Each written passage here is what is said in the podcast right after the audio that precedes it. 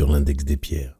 Aujourd'hui, je vais vous parler d'une pierre peu connue, mais malgré tout assez courante, l'ambligonite. C'est une pierre de la famille des phosphates et de la sous-famille éponyme des ambligonites. Elle appartient au système triclonique et sa formule est LiAlPO4F. Je m'aperçois que cela ne parle pas à tout le monde, sûrement, donc j'ai décidé de détailler un peu. La formule chimique, c'est en fait le résumé codé des éléments référencés dans le composé chimique, pour nous, un cristal. Ce composé chimique, plus couramment, nous l'appelons molécule.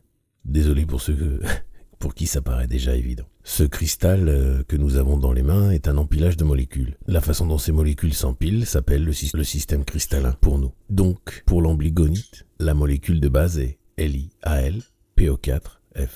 Cela signifie que dans une molécule d'ambiglonite, il y a un atome de lithium, Li, un atome d'aluminium, Al, un atome de fer, F, et une molécule de PO4, phosphate. Je pense que je vous présenterai comme ça dans les prochains épisodes. Revenons purement à l'ambligonite. Elle était découverte en 1817 par Auguste Beutraut, qui la nomma ainsi, la nomma ainsi à partir des termes grecs amulisgonia, qui veut dire angle émoussé. C'est une pierre qui se trouve couramment dans les mines de tourmaline et de topaz. L'ambligonite est de couleur jaune ou perle le plus souvent et elle est translucide, voire transparente. Il en existe d'autres couleurs telles que bleu, verte, grise ou rose en fonction des autres minéraux présents autour d'elle. Il faut faire très attention quand on en achète car on la confond très souvent avec du quartz ou de l'albite. Je vous encourage en conséquence de vous en procurer uniquement auprès de commerçants de confiance. On trouve de l'ambligonite en France, en Allemagne, en Suède, aux USA, au Canada, en Inde, au Myanmar, en Namibie.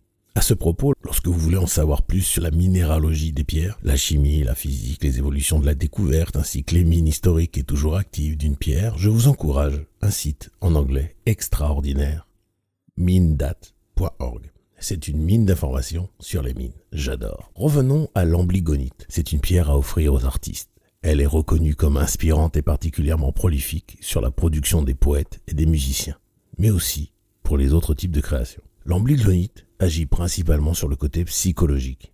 Tout d'abord, elle permet l'équilibre émotionnel et psychologique, à tel point qu'elle arrive à calmer le stress et l'énervement, permettant aux hyperactifs et aux personnes qui ont des troubles déficits de l'attention de trouver un centre calme. Elle est utile aussi dans le développement intellectuel et pour réconcilier les dualités personnelles que l'on peut avoir. L'ambligonite permet aux personnes empathiques de ne pas aller au-delà de l'empathie et de tomber dans le symptôme du sauveur que d'ailleurs, cette pierre permet de calmer. Physiquement, l'ambligonite agit encore comme une balance permettant d'équilibrer les polarités et réguler la circulation électrique du corps. D'autre part, elle permet la guérison des maux de tête, de l'intestin irritable et des problèmes digestifs ou d'estomac. Lors de désordres génétiques, cette pierre peut encore aider à retrouver un certain équilibre. Dans ce genre de vertu, je suis toujours mal à l'aise et je me sens de devoir répéter encore et encore que, encore une fois, le trouble génétique ne va pas disparaître parce que vous avez une ambligonite mais son intervention énergétique pourrait aider à ne pas ressentir le gêne de ces désordres et encourager, lorsque ça l'est possible, le rééquilibre. Je ne crois pas au miracle, enfin plutôt si j'y crois, je sais que tout ce qu'on ne peut pas expliquer, et que l'on enveloppe sous le terme de miracle, est un ensemble d'événements énergétiques qui ont enchaîné un résultat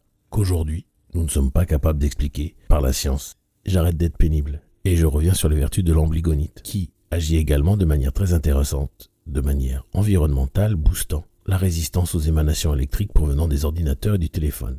Pour cela, je recommande de la porter en collier. Une autre vertu environnementale est que l'ambligonite apporte ou ramène le calme et la paix dans les endroits sujets à des troubles fréquents, principalement lorsque ces troubles concernent la jeunesse. Je conseille donc de griller, ce qui veut dire faire une grille à l'intérieur euh, de ces endroits, dans les clubs de sport, les bars et les clubs, pour encourager au calme. Sur le plan spirituel, l'ambligonite aide à découvrir son plan de l'âme ou son chemin de l'âme. Elle permet également d'activer des chakras du plexus solaire et de la couronne supérieure.